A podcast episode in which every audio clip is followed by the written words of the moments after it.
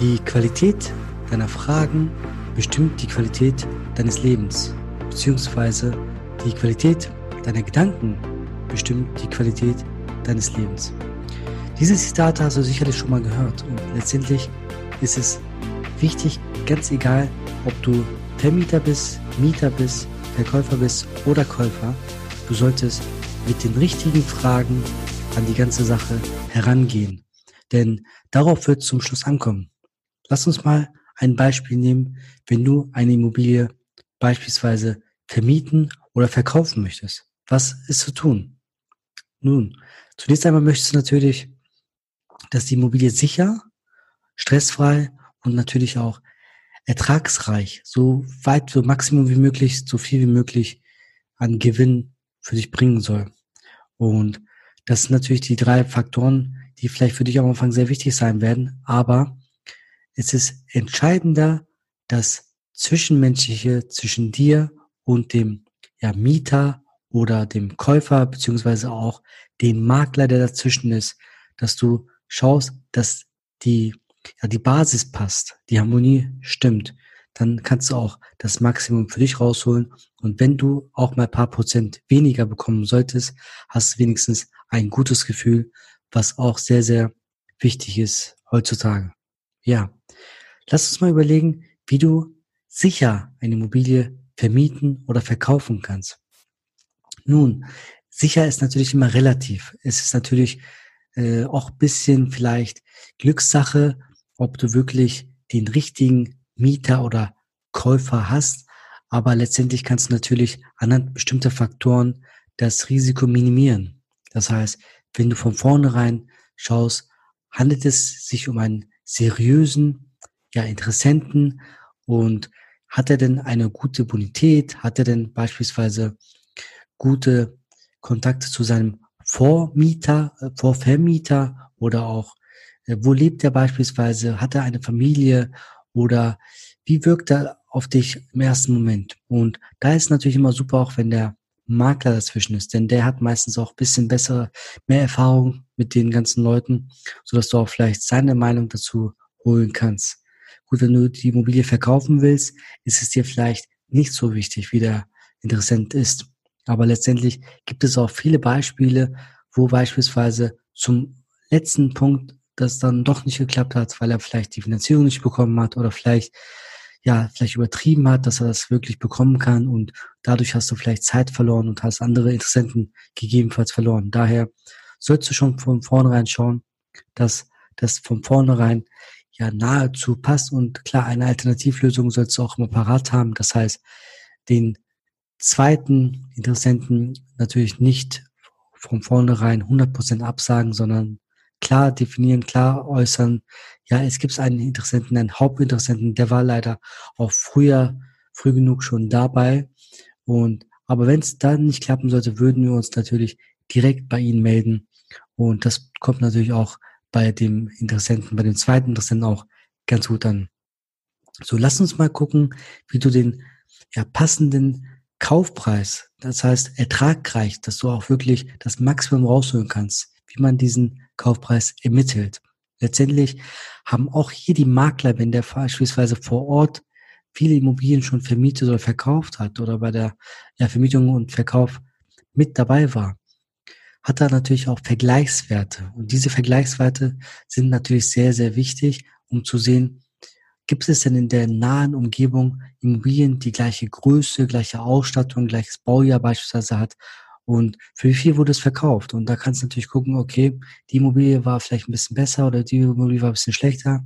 Und dann kannst du ungefähr schon abwägen, wo dann ja, Verkaufpreis sein kann. Auch natürlich beim Vermieten ist es natürlich wichtig, dass du guckst, dass du die ortsübliche Miete quasi nimmst und das darfst du auch nicht sehr viel überschreiten.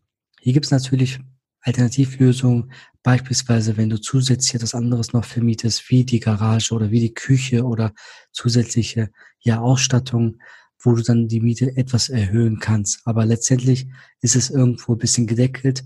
Das heißt, ich würde dir auch niemals raten, dass du von vornherein das Maximum rausholst, denn seien wir mal ehrlich, es ist doch viel besser, wenn du weißt, okay, der Mieter ist zufrieden, ich bin zufrieden und ich kann alle drei Jahre vielleicht meine Miete um 10, 15, 20 Prozent erhöhen und da ist noch ein Puffer nach oben hin. Als wenn ich von vornherein das Maximum äh, raushole und dann halt natürlich nicht mehr so viele Möglichkeiten habe, im Nachhinein Optimierung durchzuführen. Beispielsweise kann es ja sein, dass du dann Modernisierungsmaßnahmen machst und das Recht theoretisch hättest, die Miete zu erhöhen, aber dadurch, dass die Miete schon über den ja ortsüblichen Marktpreis ist, Mietpreis ist, dann ist es natürlich schwierig, das auch durchzubekommen. Ja, wie ermittelst du den Kaufpreis an, ja, als Berechnungsmethode? Das sind, es gibt drei Methoden, drei verschiedene äh, Berechnungsmethoden. Und zwar ist es so, dass du einmal den Sachwertverfahren hast. Das ist meistens beim Einfamilienhaus so, dass du das, ja, die Substanz, das Gebäude an sich anguckst und dann bewerten lässt. Und beim zweiten ist es so, dass du, wenn du die Immobilie vermietest oder wenn das ein Mietsgebäude ist, das kannst du natürlich dann über den Ertragswertverfahren machen. Da wird geguckt, ja, was für ein Faktor äh, ist dahinter. Das heißt, ja, 10, 15, 20-fach an Jahresmieteinnahmen beispielsweise ist dann der Kaufpreis, je nachdem, in welcher Lage sich das Objekt befindet. Und dann gibt es natürlich noch den Vergleichswertverfahren. Das ist natürlich auch eine Grundlage, was viele Makler oder viele Banken auch als Grundlage nehmen, um zu sehen, was für was für einen Preis wurde denn in der nahen Umgebung die Immobilie, so eine ähnliche Immobilie schon verkauft. Und da kann man mal abwägen, ah, okay, passt oder passt es nicht. So dass du nicht ja übertrieben äh, einen Preis hast, was nicht vielleicht marktgerecht ist. Aber hier auch gilt zu sagen, der Interessent, der da ist, der dem gefällt's oder dem gefällt's nicht. Es gibt viele, beispielsweise, die nicht unbedingt auf 5 oder 10 oder 20.000 Euro drauf gucken.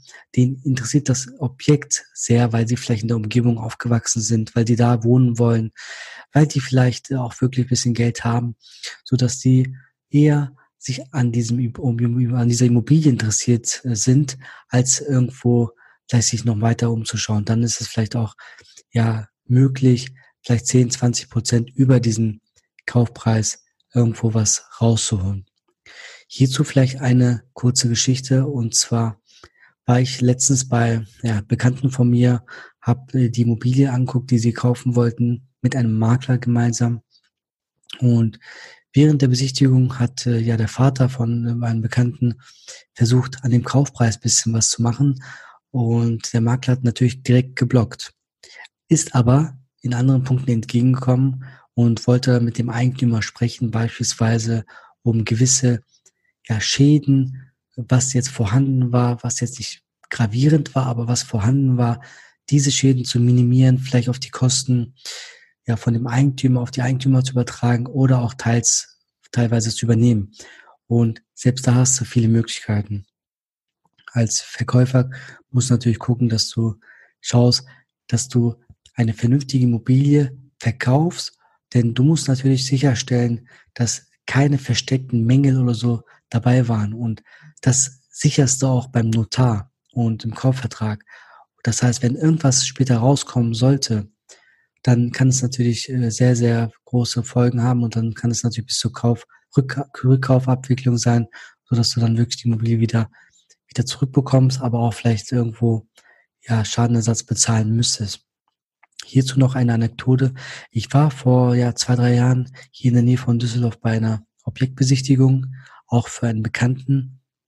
Und der Bekannte hat die Immobilie schon ein halbes Jahr vorher einmal angeguckt und dann wollte er das gerne nochmal angucken, weil die Immobilie im Laufe der Zeit nicht verkauft worden ist.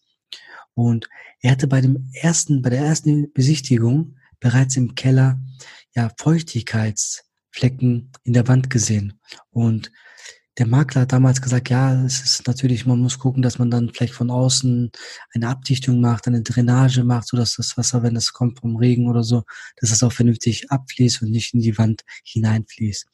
Und das Schlimme ist gewesen, dass bei der zweiten Besichtigung, was ein halbes Jahr später erfolgt ist, wo ich dann dabei war, war auf einmal diese Flecken nicht zu sehen. Und das, äh, ja, das Witzige in Anführungsstrichen war, dass mein Bekannter das direkt gesehen hat und die haben diese Wand einfach nur mit ja, Gipskartonplatten nach, nach vorne versehen, so dass das äh, quasi verdeckt war. Und das ist natürlich ein No-Go. Und solche Sachen äh, könnten natürlich auch ähm, sehr, sehr große Probleme mit sich bringen. Ja, ich äh, würde dir natürlich noch empfehlen, als Verkäufer oder Vermieter, dass du guckst, dass diese Exposé so professionell wie möglich auch vom Makler gemacht wird und da auch vielleicht hier und da mal einen Vergleich ziehen und gucken, was andere Makler machen und vielleicht deinem Makler nochmal die eine oder andere Information geben, denn das sind auch noch Menschen, die versuchen immer das Gleiche mehr oder weniger zu machen.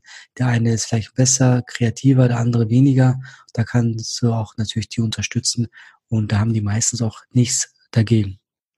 Dann noch eine Sache, wenn du beispielsweise eine leere Wohnung oder leere Immobilie verkaufen möchtest, ist es meistens ja nicht optimal, denn letztendlich will natürlich der Kaufinteressent oder der Mietinteressent die Immobilie schon in einer ja nahezu fertigen ja, Ausstattung, fertigen Zustand sehen. Denn letztendlich ist es so, dass er selber drinnen wohnen möchte und auch sich vorstellen möchte, was kann ich denn machen? Beispielsweise, wo kann ich denn die Möbel anordnen?